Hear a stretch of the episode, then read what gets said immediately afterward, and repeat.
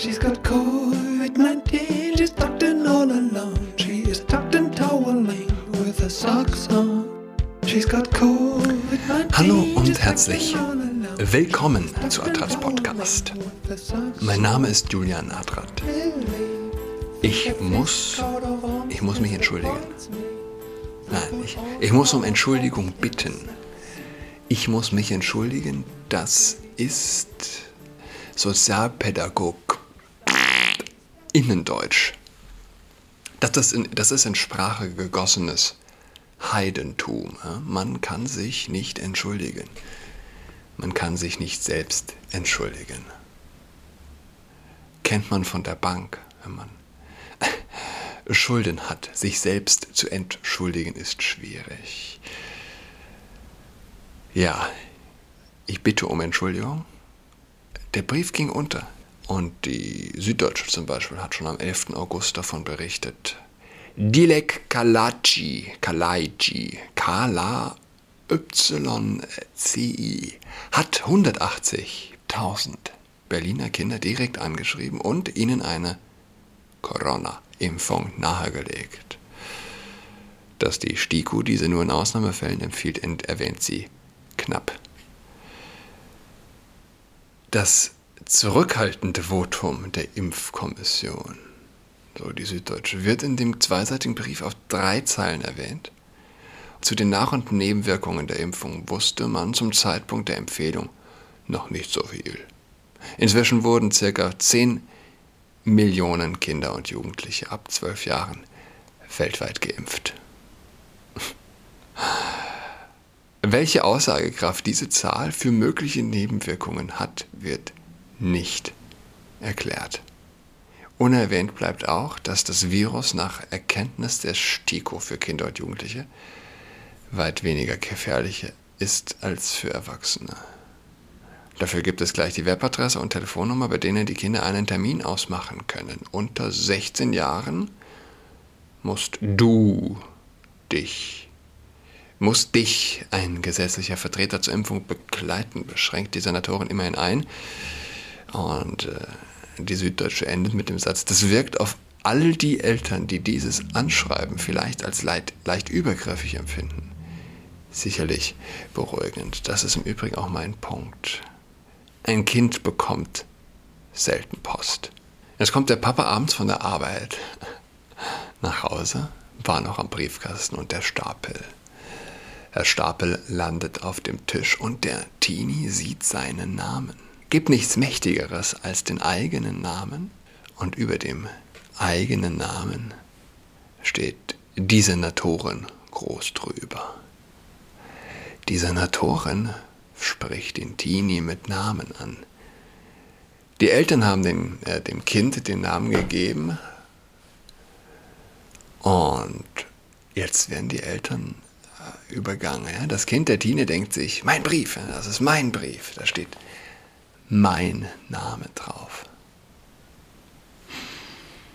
Weiß nicht. Die Kernfamilie war schon immer der Feind. Ich meine, warum werden nicht die Eltern angeschrieben? Warum nicht? Hm? Warum werden nicht die Eltern angeschrieben? Das ist so eine Art Kumpelei. Hey, ich bin's, die Senatorin, ja, wir kennen uns doch. Ich kann doch gleich auch ihr Kind direkt fragen. Ja, wirklich, so ticken säkulare Extremisten. Was, was sonst sollen, äh, sollen das für Leute sein? Wer es okay findet, dass im Briefkasten ein Brief liegt, in dem der Staat das Kind anspricht. Oh, oh, du übertreibst, ja, was soll das denn? Ja, okay, Okay. Aber die Leute, die, die das geil finden, das können, das können die liebsten Menschen sein, ganz klar. Ne? Süße, liebe, nette, sympathische Menschen. Aber Menschen, die keinen Begriff vom Bösen in der Welt haben. Warum empört sich niemand? Hm. Es ist eine einsame Gesellschaft. Die, die Menschen sind von Einsamkeit äh, zerfressen. und äh, fühlen sich per Du mit der Senatorin, Senatsverwaltung für Gesundheit, Pflege und Gleichstellung. Gleichstellung. Liebe junge Berlinerinnen und Berliner, ihr seid die Generation, die sehr große Einschnitte und Beschränkungen durch die Pandemie hinnehmen musste in eurer Freizeit, aber auch auf eurem Bildungsweg. Danke, dass ihr so tapfer wart und das Beste daraus gemacht habt. Ich möchte euch über das Thema Impfen informieren. Die Corona-Pandemie hat viele Einschränkungen für uns alle und vor allem für euer Leben gebracht. Falsch, ja, es ist falsch. Nicht die Corona-Pandemie. Der Lockdown. Nicht die Pandemie. Was ist mit Schweden? Ist Schweden untergegangen?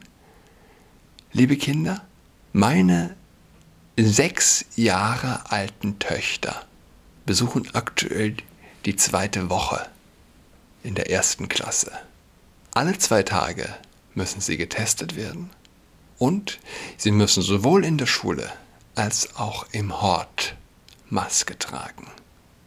Derweil in den Clubs erwachsene Menschen mit nacktem Oberkörper abtanzen.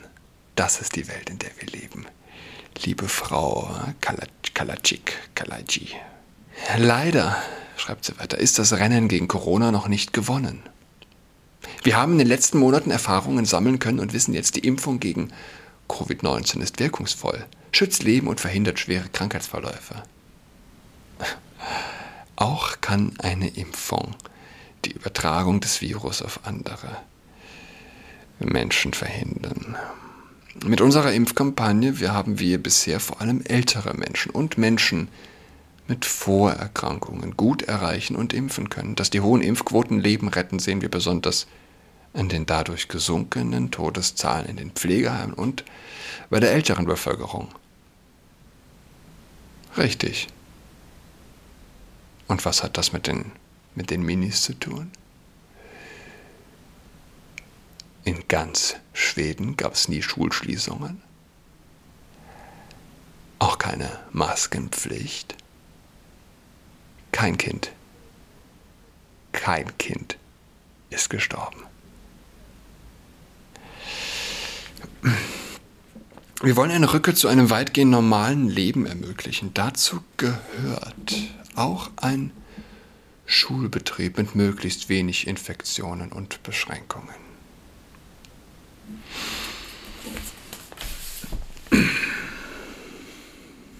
Ja. Das ist die Welt, in der wir leben. Kinder, die Maske tragen müssen, während in den Clubs getanzt wird. Kein Schwein ruft mich an. Ruf mich nicht an, schreibt äh, Westerkamp. Kara Westerkamp, so wird's ausges wird ausgesprochen, wie es geschrieben wird, nehme ich an. Das Telefon klingelt und der Körper reagiert mit Panik. Für viele junge Menschen fühlt sich ein Anruf an wie ein Angriff. Warum eigentlich und wie geht das wieder weg? fragt sich also Kara Westerkamp in Zeitcampus. Also wir sind von den 12- bis 17-Jährigen jetzt hoch auf die nächste Altersstufe gegangen. Zeitcampus, das Studierendenmagazin der Zeit. Die Kader, Kaderschmiede der, der Vogue-Menschen.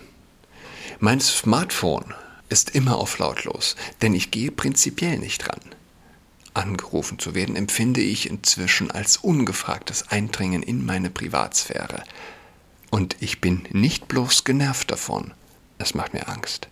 Es fühlt sich an, als wäre der Anrufer oder die Anruferin durch das bloße Vibrieren meines Smartphones bereits bei mir im Raum.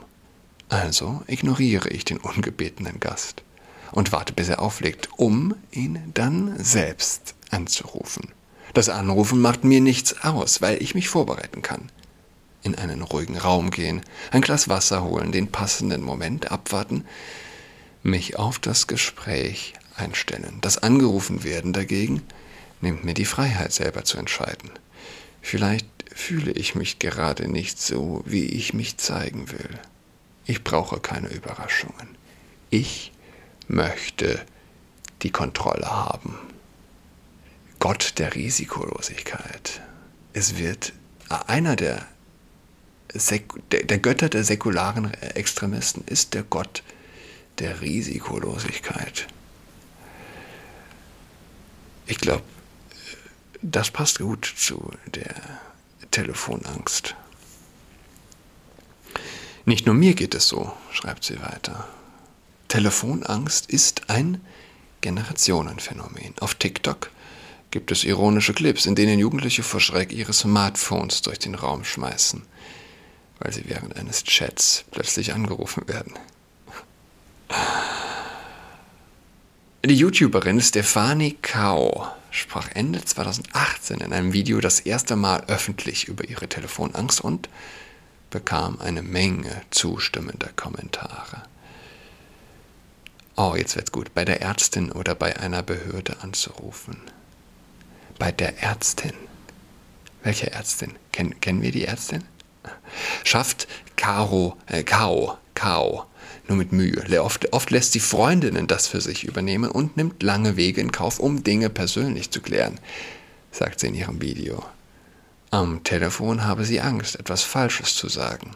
Angst, ihre Stimme könne zu hoch und zu kindisch klingen, Angst, nicht ernst genommen zu werden.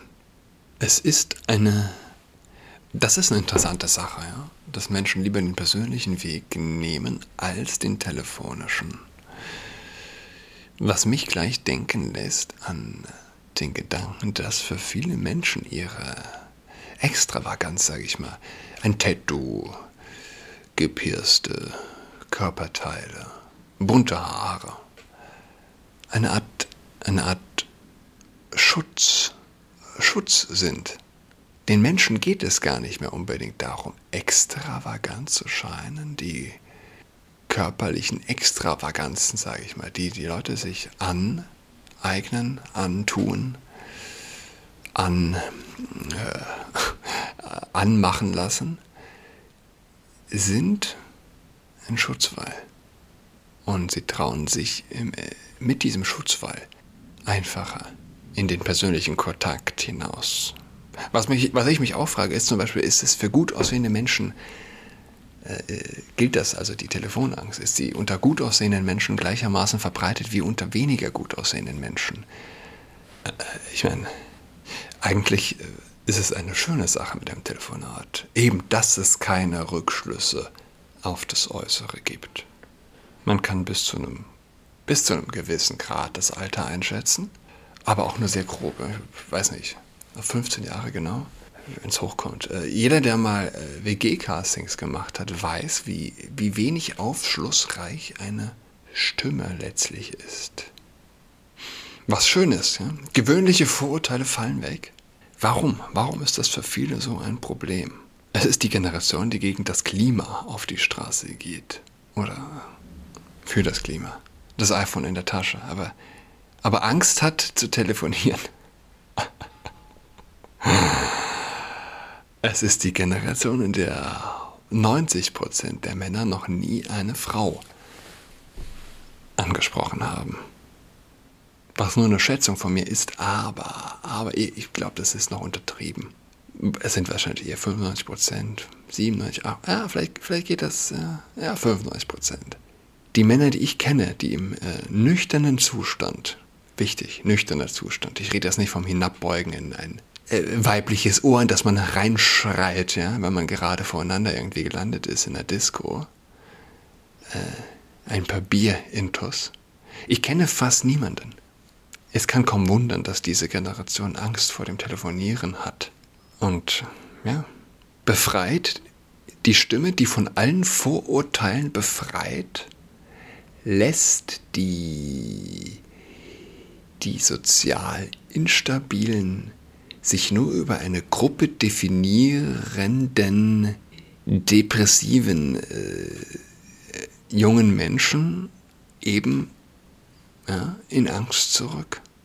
Der, die Generation der säkularen Extremisten spürt sehr genau, dass ihre Stimme, ihre Person offener aufdeckt als ihre visuelle Erscheinung. Wie gesagt, im Telefon sieht man, äh, Telefonat sieht man nicht, ob jemand tätowiert ist oder gepierst oder äh, ob der Undercut frisch geschoren ist. Es zählt nur das Individuum. Aber aus der Perspektive ist, ist der Vogue-Kult gar nicht mehr zu denken. Telefonangst gehört zu den sozialen Phobien, den Social Anxieties, die über, äh, über die im Internet inzwischen offen gesprochen wird.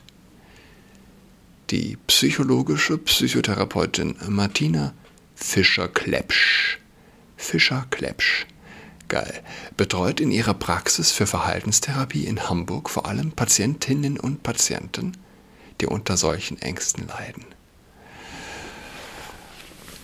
Ja, ich bin spezialisiert auf, auf Telefonangst. Und dir wird der Laden eingelaufen. Da kann man sich ja mal vielleicht auf eBay Kleinanzeigen eine Annonce schalten. Sie sagt, hinter dem Phänomen stecke die Angst vor Bewertung, vor Demütigung, vor Ablehnung. Durch soziale Medien ist die jüngere Generation, die sogenannten Digital Natives, viel mehr dem Vergleich ausgesetzt als die ältere Generation, sagt Fischer Klepsch. Die Anzahl von Kontakten hat sich bei der jüngeren Generation, natürlich außerhalb von Corona, stark erhöht. Festere Bindungen sind zusätzlich durch Mobilität gelockert. All das trägt zu Unsicherheit bei. Am Telefon muss man spontan sein. Man kann sich nicht verstecken. Und dadurch bekommt man den anderen mehr mit. Es bleibt keine Zeit, darüber nachzudenken, wer man sein will. Nachzudenken, wer man sein will. Wird man am Telefon abgelehnt, wird das echte Ich, das authentische Ich als negativ empfunden und nicht bloß die Rolle, die man sich selber zuschreibt. Das Telefonieren heute oft vermieden werden kann, steigert nur die Unsicherheit, wenn es dann eben doch mal sein muss. Auch ich habe ein Ritual, setzt Westerkamp weiter im Artikel. Ruft mich eine unbekannte Nummer an, versuche ich mich erst mal unauffällig zu verhalten. Bloß nicht durch ruckartige Bewegungen auf den roten Knopf kommen oder ich will's gar nicht ausmalen auf den grünen.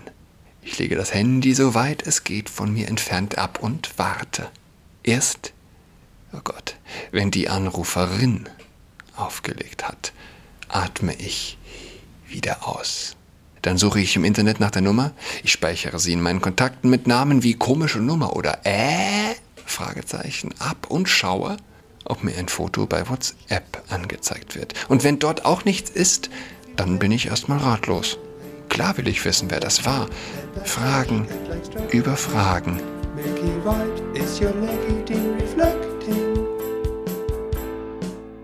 She's got COVID-19, she's tucked in all alone. She is tucked in toweling with her socks on. She's got COVID-19, she's tucked in all alone. She is tucked in toweling with her socks on.